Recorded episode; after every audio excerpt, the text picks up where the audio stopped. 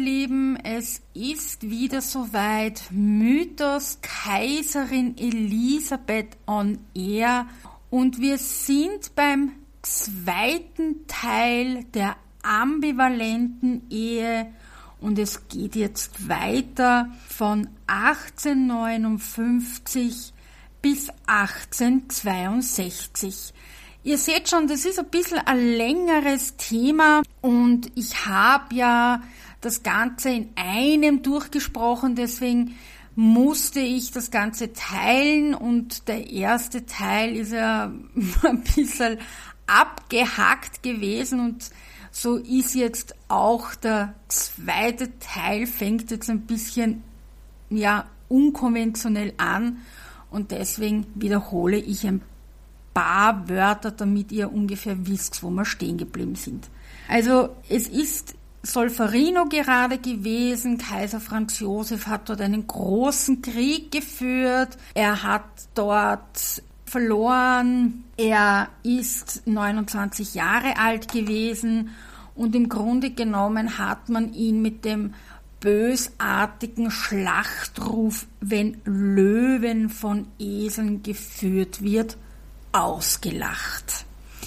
Er kam nach Wien zurück und die Stimmen wurden laut, dass sein Bruder Erzherzog Max an den Thron soll. Und das hat ihn unglaublich getroffen, weil die zwei waren sich eh nicht so ganz grün. Und Max war ein bisschen der Freigeist, der Liebling immer von der Sophie.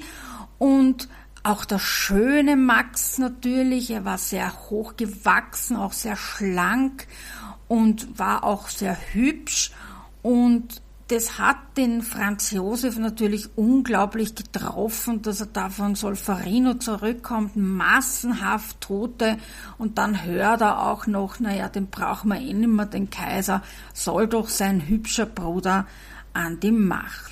Naja, und dann kommt er zurück und die Sisi fällt ihm nicht in den Arm, sondern sagt, na ja, wir haben da ein Riesenlazarett, schau, was du angestellt hast, das sind lauter Blessierte und Kranke und Verletzte, ich habe mich da Monate drum kümmern müssen, sie haben sich sehr entfremdet und Solferino war nicht nur die persönliche militärische Niederlage von Kaiser Franz Josef, sondern auch der Anfang vom Ende dieser jungen Ehe, die sich gerade einmal durch den Urlaub in Kärnten, Steiermark, ich habe es erzählt im ersten Teil, gefestigt hat.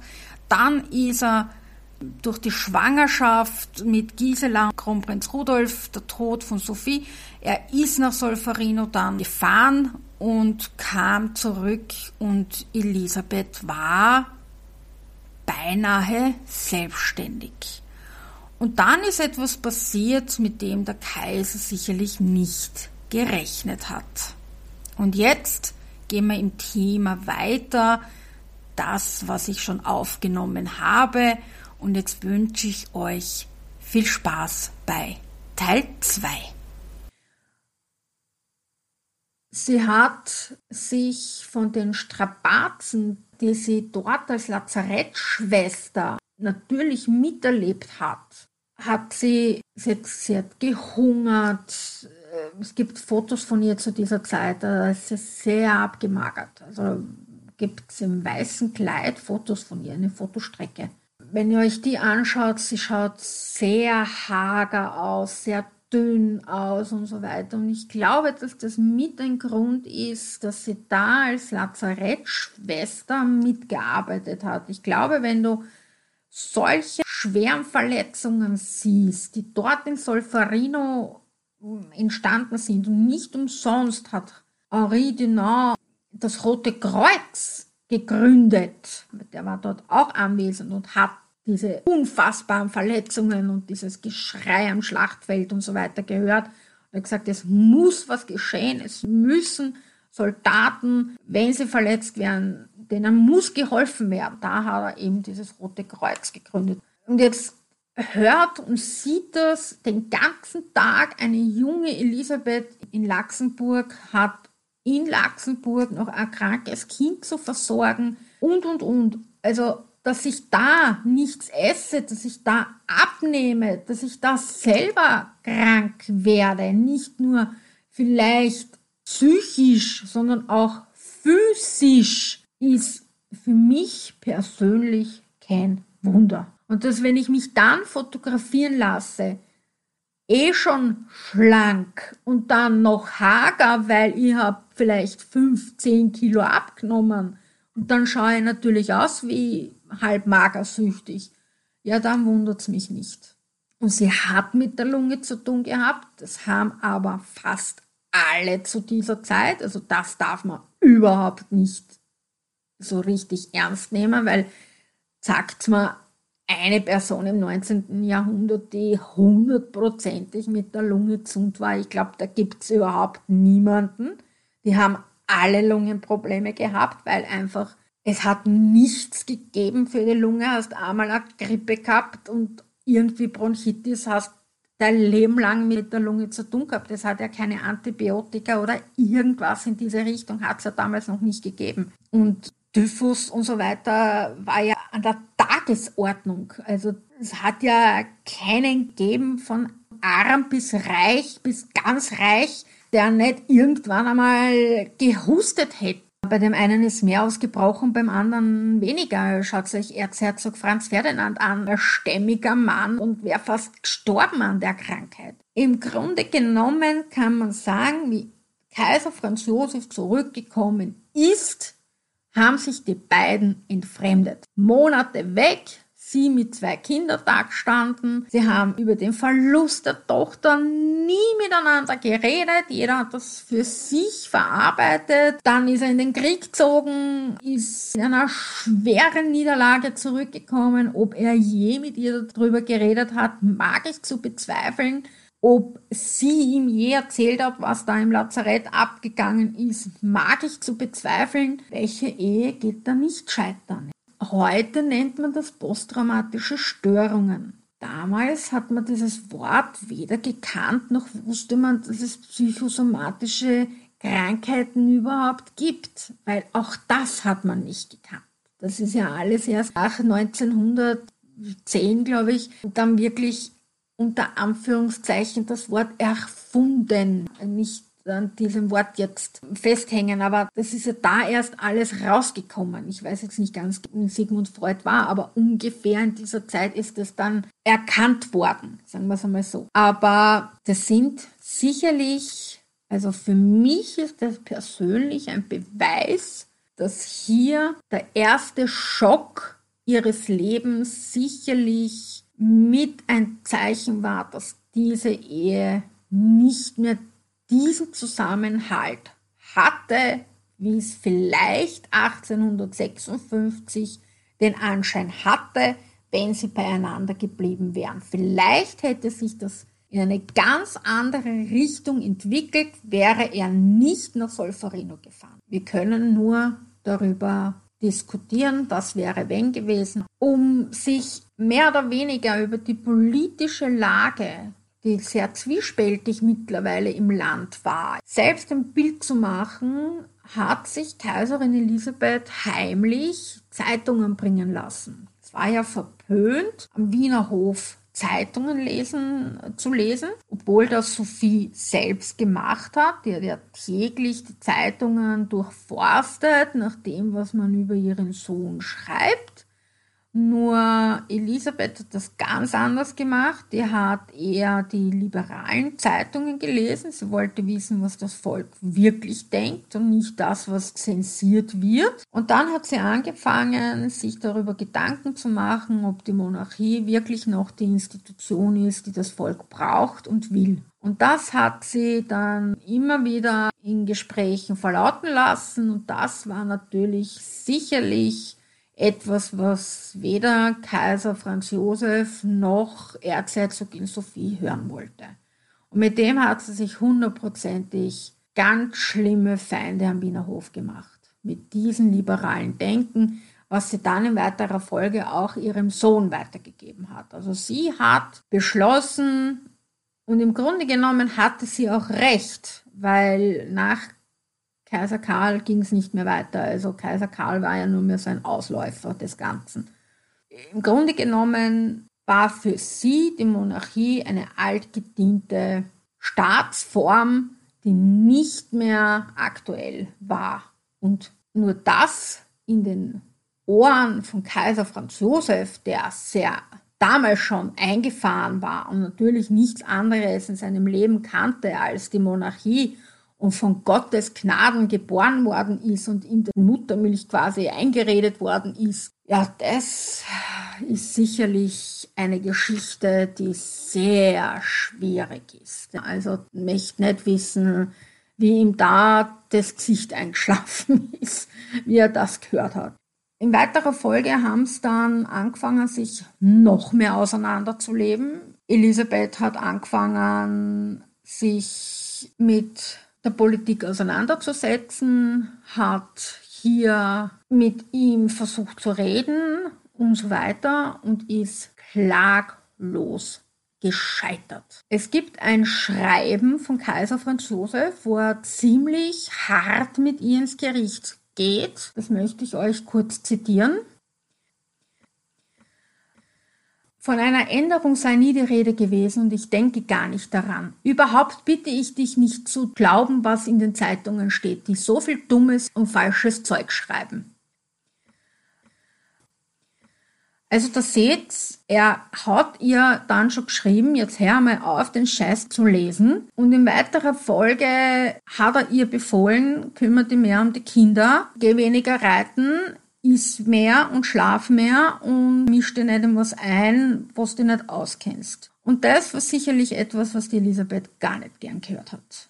Es war auch so, dass er ihr dann befohlen hat, geh in die Anstalten und lass dich mehr zeigen. Du bist Kaiserin und jetzt bist 21 und geh zum Volk hinaus und präsentier dich mehr. Und das war auch mit ein Grund, warum die Elisabeth gesagt hat, also jetzt schon langsam reicht's mir mit diesen ewigen mich repräsentieren und was ich nicht alles tun soll. Ich habe das Lazarett gemacht, ich habe das gemacht, ich mache das. Was soll ich jetzt noch in Anstalten auch noch rennen? Also im Grunde genommen ununterbrochen hätte es irgendwo hingehen sollen und sich zeigen sollen.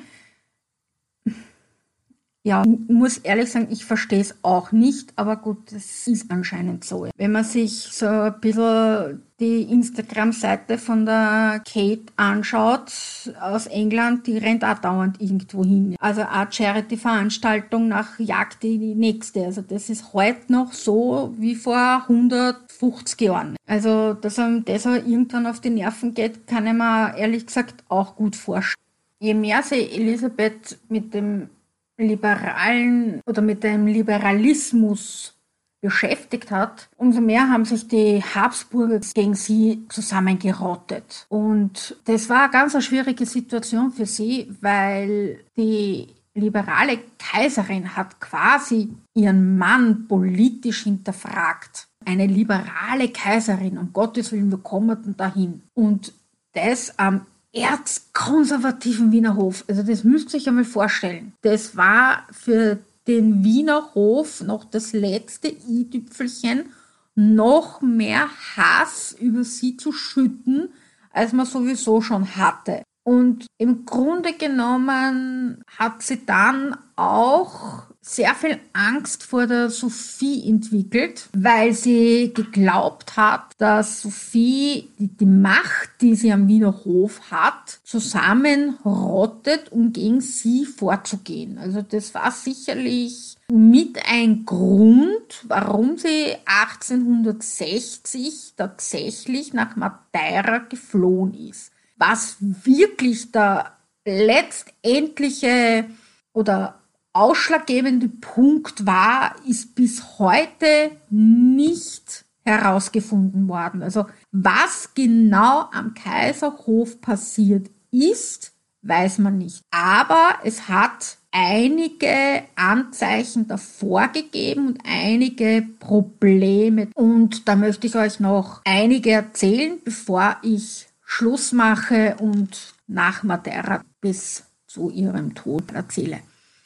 Es war so, dass Kaiserin Elisabeth 1860 sogenannte Waisenbälle organisiert hat im Frühjahr zum Beispiel. Also insgesamt sechs dieser Bälle hat es gegeben. Und das war so, dass die Damen in der allerhöchsten Gesellschaft sind geladen worden, aber nur die jungen Mädchen kommen durften, aber nicht die Mütter. Das heißt, die waren alle ungefähr so alt wie Kaiserin Elisabeth selbst oder ein bisschen jünger, also zwischen 17 und 21. Und jetzt waren die alle alleine bei Kaiserin Elisabeth. Und das war ein unglaublicher Fauxpas dieser Zeit, weil eine Dame aus gutem Haus und aus dem Adel hatte niemals, niemals alleine außer Haus zu gehen. Also das war ein Unding. Entweder war die Mutter dabei, eine Gouvernante oder Hofdamen, aber das war absolut unmöglich, in ein Mädchen aus gutem Hause irgendwo alleine hingehen zu lassen. Und jetzt hat Kaiserin Elisabeth sich da durchgesetzt und tatsächlich diese Waisenbälle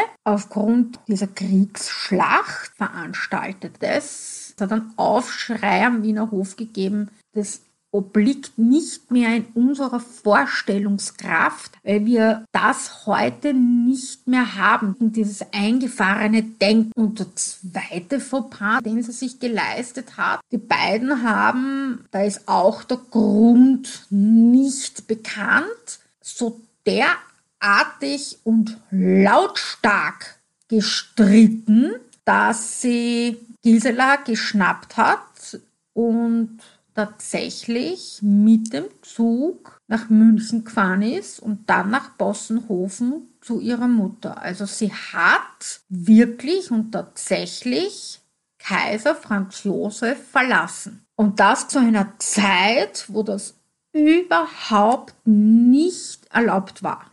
Also es war nicht erlaubt, dass du generell das Land und den Mann verlassen darfst, um das in irgendeiner Weise, also um diesen Skandal runter zu handeln, hat man dann versucht, das ein bisschen runterzuspielen. Sie hat nämlich auf dieser Flucht, die war im Juli 1860, auf dieser Flucht die gesamten Eröffnungsfeierlichkeiten für die Kaiserin Elisabeth Westbahn durcheinander gebracht. Die hätte von ihr feierlich eröffnet werden sollen. Also heute ist das die Weststrecke.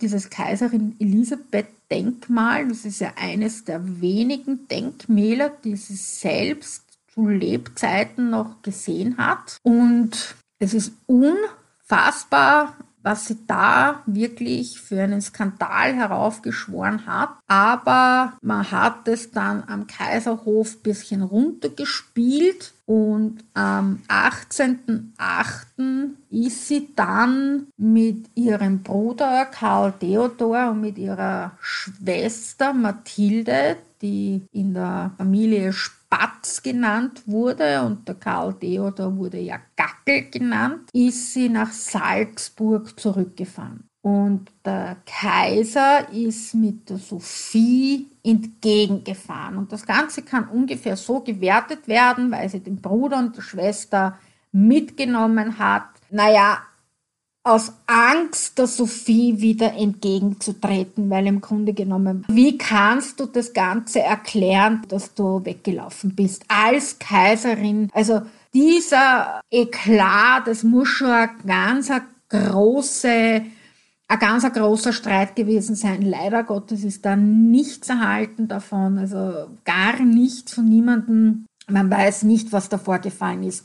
Allerdings hat hier nach den Recherchen Kaiser Franz Josef bereits begonnen mit seinen ersten Affären. Also entweder ist sie da draufgekommen, man weiß es nicht so genau, weil man weiß auch nicht, wie viel hat Elisabeth immer gewusst von den Affären. Das ist ja auch nicht bestätigt. Er hat es ja immer gut zu vertuschen gewusst. Im Normalfall weiß man, wenn der Mann fremd geht. Man hat doch so einen siebten Sinn, oder? Also wir Frauen wissen das doch. Und sie ist sicherlich aus alle Wolken gefallen, wenn es draufgekommen ist, weil dieses Engels-Sisi und er hat sie, sie ausgesucht, er hat kämpft für sie und es war ja keine Zweckehe. Er hat sich verliebt in sie und am Anfang war sie auch verliebt in ihn. Also ganz verständlich war das sicherlich von ihrer Seite nicht. Aber warum sie da wirklich mit der Gisela nach Bossenhofen gefahren ist, weiß man halt nicht. Und wir können über vieles spekulieren. Diese zwei großen Streitigkeiten hat es gegeben. Also diese weißen Bälle und dann eben, dass sie abkaut ist. So, und da ist auch der Max von seiner Reise zurückgekommen und hat ihr vorgeschwärmt von Madeira, wie toll es dort ist. Und da wird sie sich gedacht haben, na, das ist eine ganz eine gute Idee. Kommen wenigstens fort, weit weg von allem.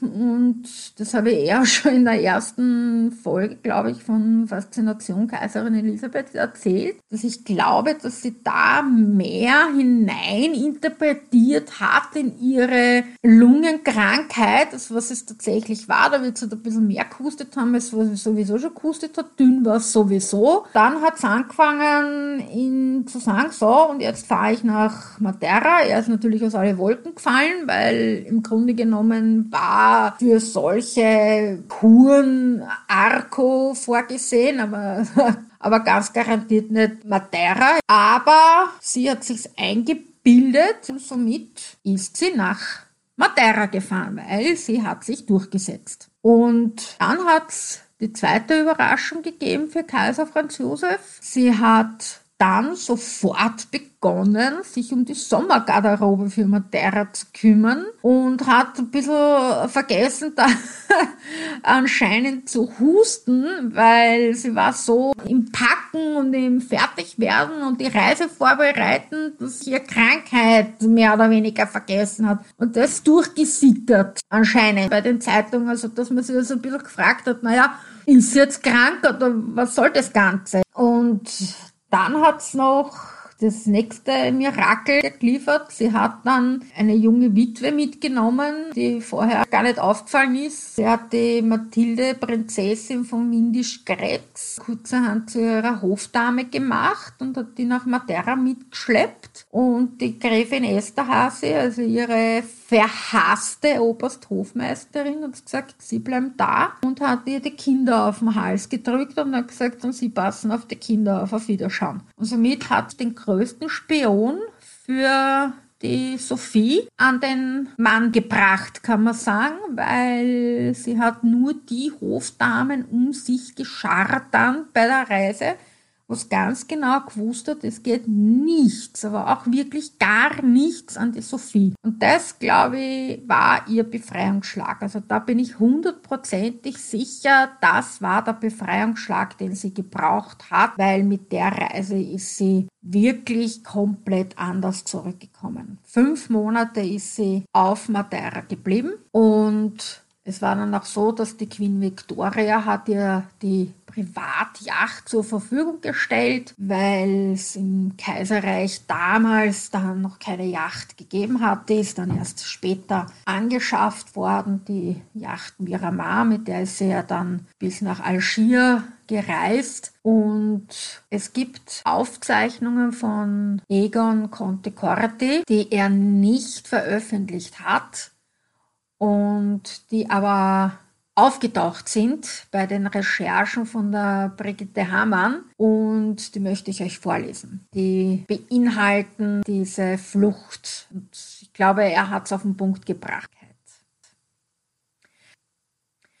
Der Deckmantel der Krankheit wird das alles abschwächen und sie ist ja auch wirklich krank. Ihr geistiger Zustand nimmt auch den Körper hart mit. Und was sonst eine kleine Anämie, ein unbedeutender Husten wäre, wird unter solchen Verhältnissen fast wirklich eine Krankheit. Wie ich schon vorher gesagt habe, sie wird da viel vorgespielt haben. Um wegzukommen. Die ganzen Streitigkeiten, ihr ganzes Sein am Wiener Hof, das ist ihr zu viel geworden. Und die Schilderungen von Max von seiner Reise, er ist ja verliebt zurückgekommen, die Maria Amalie wollte er heiraten und hat ihr von der Insel vorgeschwärmt, wie warm und wie schön, Blumen, das Meer und wie gut es dort riecht und das Essen und, und da wird sie sich gedacht haben, das ist genau das, was ich brauche. Weg war's, ja.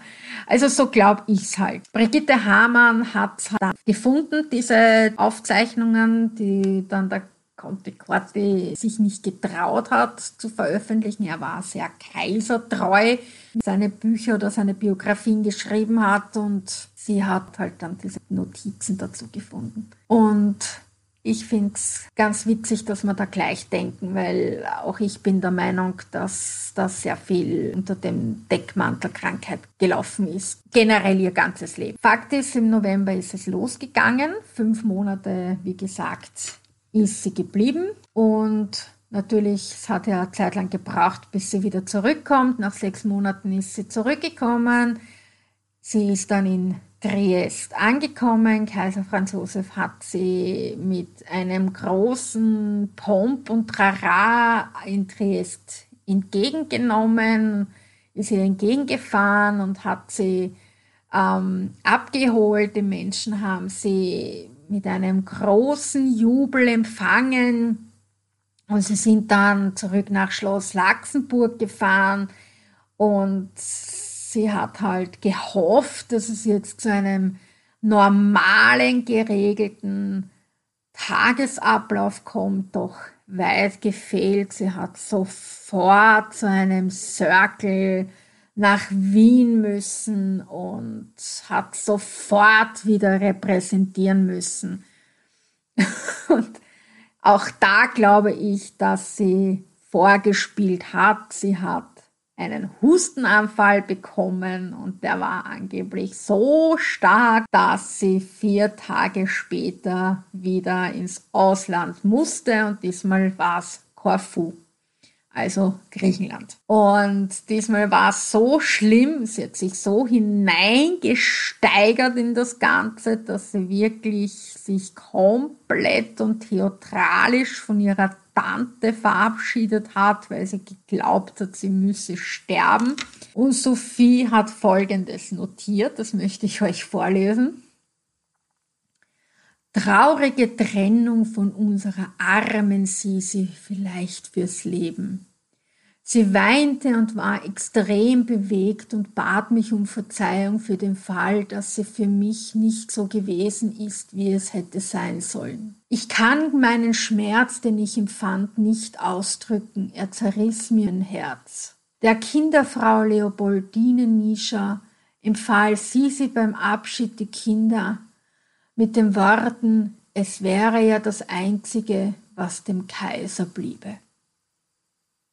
Also sie hat das sicherlich sehr übertrieben und es war so, sie ist in Luxemburg verabschiedet worden und war, es ist überliefert. In mehreren Tagebüchern habe ich diese Szenerie gefunden, dass man hätte meinen können, Leichenwagen fährt ab. Es war totale Trauerstimmung rund um Kaiserin Elisabeth, wie da die Kutsche abgefahren ist Richtung Zug und dann ist sie in den Zug eingestiegen und ist gefahren, keiner hat geredet und so weiter. Und sie ist mit einer Trauermine eingestiegen und der Kaiser Franz Josef hat sie noch umarmt. Dann ist sie mit 33 Personen, ist sie weiterer Folge auf Schiff gestiegen und dann ist bereits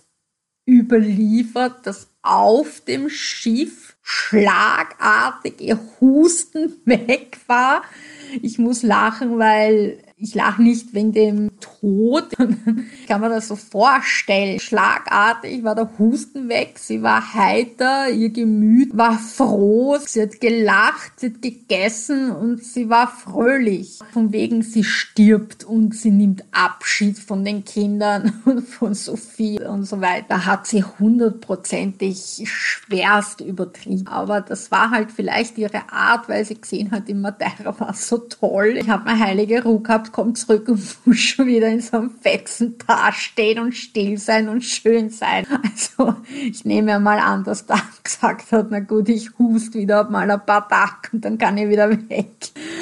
Also, das glaube ich einfach. Fakt ist, in Corfu hat dann der Kaiser Franz Josef einen massiven Fehler begangen. Das war auch mit ein Grund wieder, was die Ehe nachhaltig zerrüttet hat. Also es gab dann in weiterer Folge viele, viele Folgefehler auch von Kaiser Franz Josef, sicherlich auch von Sisi. Also sie ist ja da nicht ausgenommen. Aber natürlich Kaiser Franz Josef hat sich doch viele Fehler erlaubt. Er ist zu ihrem schweren Reitunfall in Sassetonich gekommen. Das habe ich in Faszination Elisabeth Teil 2 erzählt. Da, da ist es ihr sehr schlecht gegangen. Da hat sie wirklich tagelang auf ihn gewartet und er ist nicht gekommen wegen politischen Querelen. Und in Corfu wollte er wissen, wie es ihr geht und hat Graf Grüne nachgeschickt.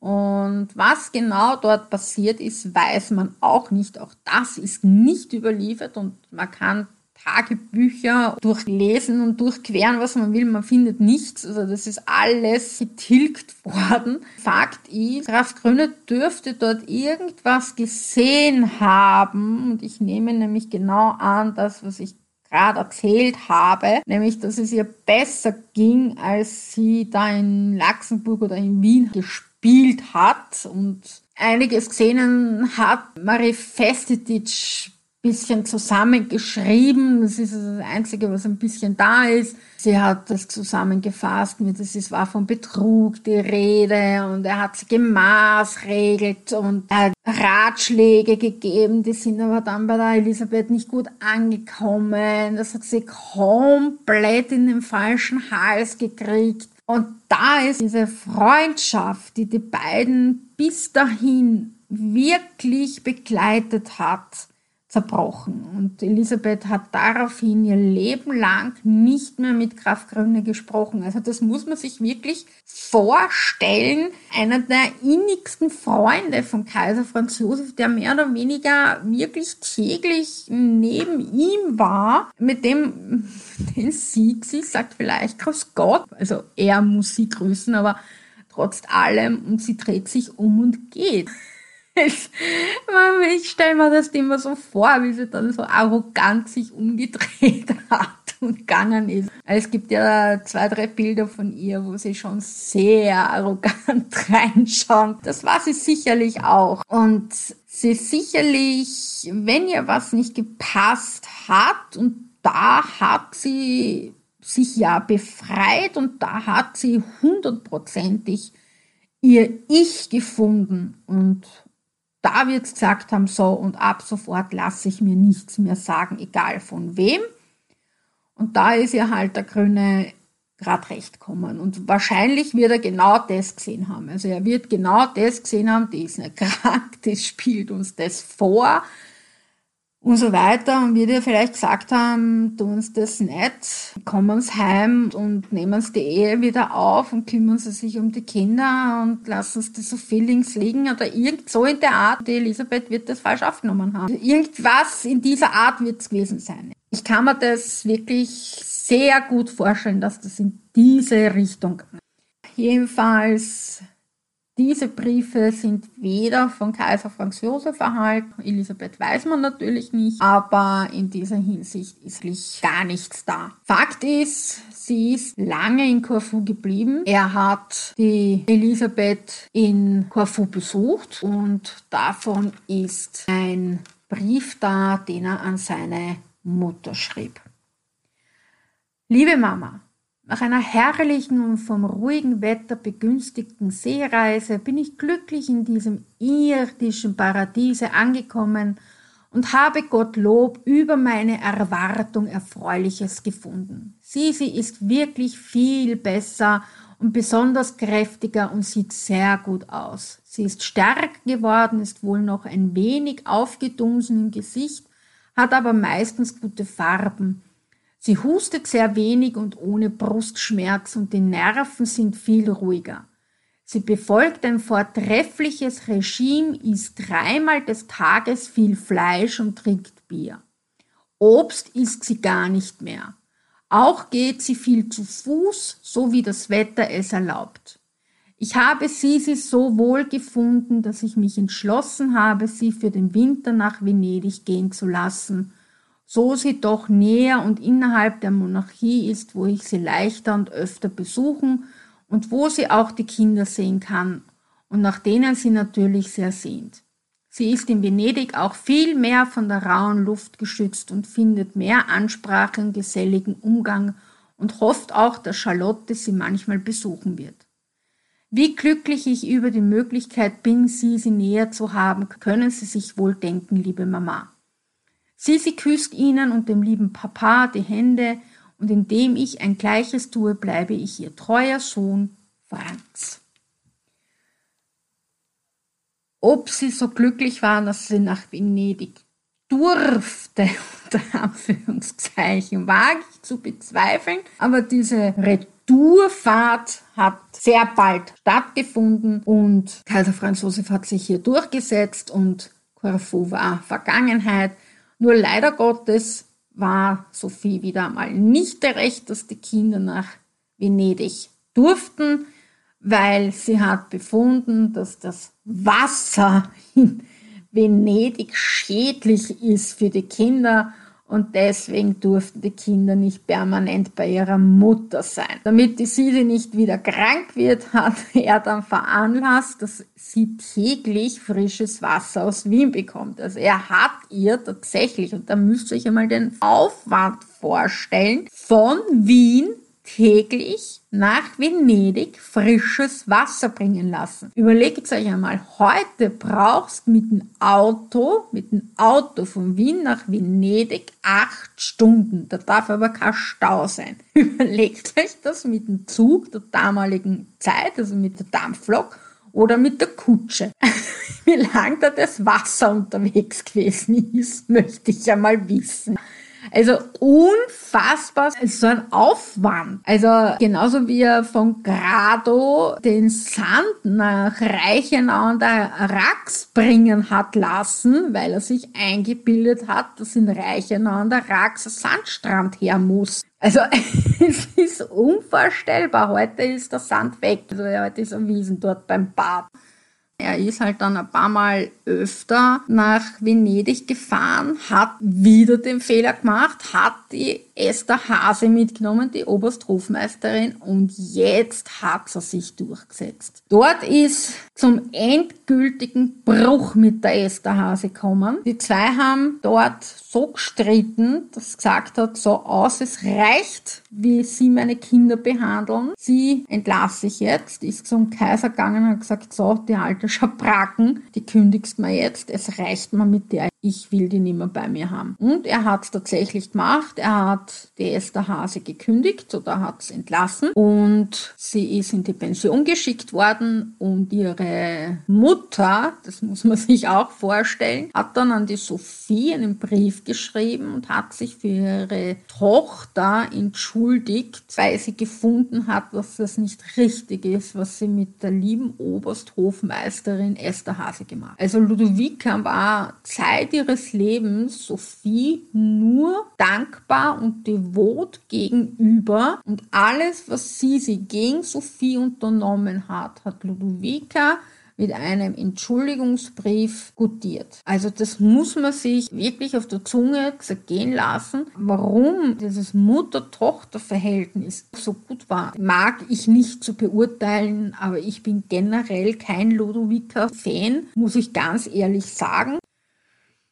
Jedenfalls hat sie weitere sieben Monate in Venedig verbracht. Dort sind die Kaiser Apartments im Museum Cora zu sehen. Die habe ich euch jetzt schon ein paar Mal gezeigt. Mit Fotostrecke und sogar Videos. Die habe ich euch jetzt schon komplett einmal durchgepostet, ein paar Mal jetzt schon. Und kaum ist sie im Prinzip aus Venedig abgefahren, das war im Mai 62. Sie sind nicht nach Wien gefahren, sondern direkt ist sie mal von Venedig nach Reichenau an der Rax. Sie hat sich da natürlich unglaublich viel Kritik anhören müssen, aber sie ist trotzdem nicht in Wien stehen geblieben. Und kaum war sie in Reichenau an der Rax, ist gleich weitergefahren nach Bad Kissingen. Dort haben sie sich mehr oder weniger alle getroffen. König Ludwig, der Kaiser war natürlich dort, die Zarin Maria Alexandrowna und so weiter. Also da war wirklich die ganze Hot Volley der damaligen Zeit war in Bad Kissingen. Und dann ist die Gehässigkeit wieder weitergegangen. Da sind dann tägliche Falschmeldungen in der Zeitung gestanden über die Kaiserin. Erstens einmal hat man erfunden, dass sie dort ihre Zähne verloren hätte. Wie man auf diesen Schwachsinn gekommen ist, weiß ich nicht, aber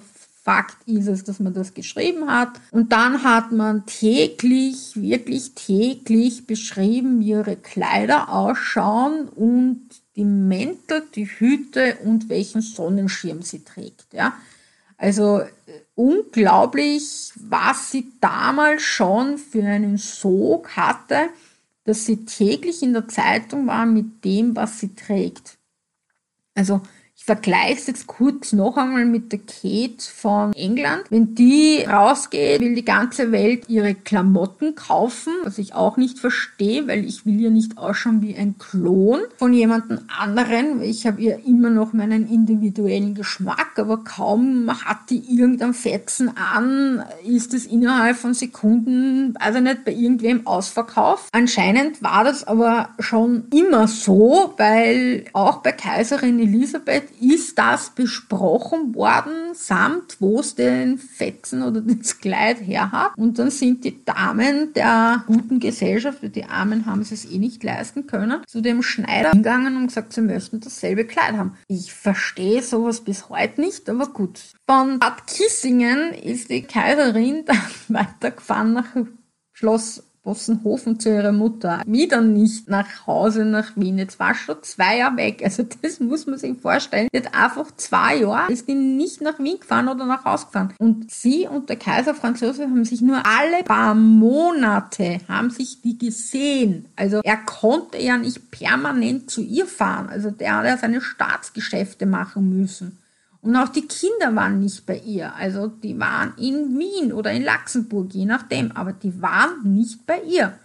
Sie war mehr oder weniger mit ihren Hofdamen alleine unterwegs. Ende. Also da war sonst niemand dabei und ihr inniger Trost, den sie eh immer mitgehabt hat. So, in Bossenhofen hat ihr dann die Kaiser, den Generaladjutant Franz Follier de Crenville nachgeschickt. Sie soll nach Ischl kommen, weil es war Sommer, es war schon die Ischlzeit, Sophie ist auch da und so weiter, verbringen mit uns alle den Sommer in Ischl. Und sie hat sich weiter geweigert und gesagt, nein, komm nicht nach Ischl, kannst wieder fahren, interessiert mich null. Vielleicht hat gesagt, schleich dich innerlich, keine Ahnung, aber so ungefähr. Jedenfalls ist von ihm ein Tagebucheintrag zu finden und den finde ich ganz witzig. Ich lese ihn euch vor.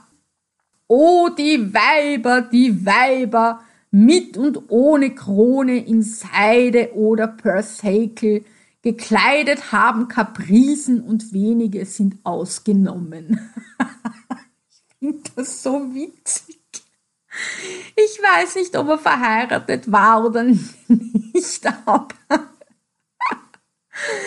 er muss verzweifelt gewesen sein, wie er das geschrieben haben, weil die wird sich da schon ordentlich geweigert haben, wird ihm gesagt dann kannst du ohne mich fahren oder können ohne mich fahren, aber ich fahre da nicht mit, richten es das seiner Majestät aus. Tschüss.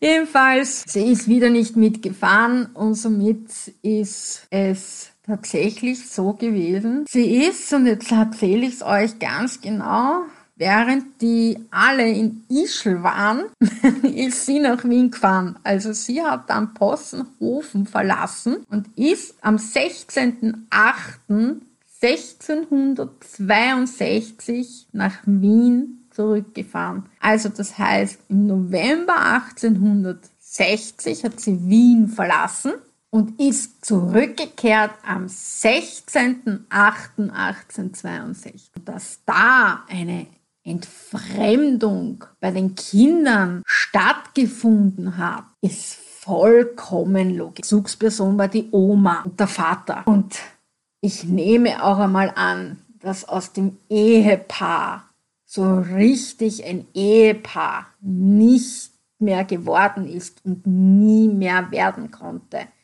weil schon vorher durch Solferino die große Distanz da war und dann war sie zwei Jahre weg und nur ein paar Wochen in den zwei Jahren haben sie sich gesehen, weil wie lange war Kaiser Franz Josef jeweils bei ihr? Ein, zwei Wochen. Länger konnte er nie bei ihr bleiben. Was willst du da für eine Ehe führen? Außer Briefe schreiben. Und das war mehr oder weniger der Anfang vom Ende.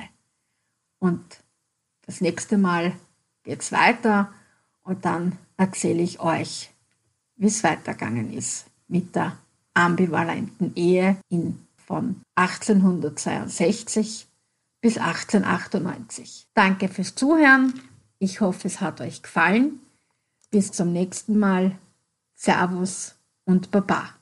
Eure Petra.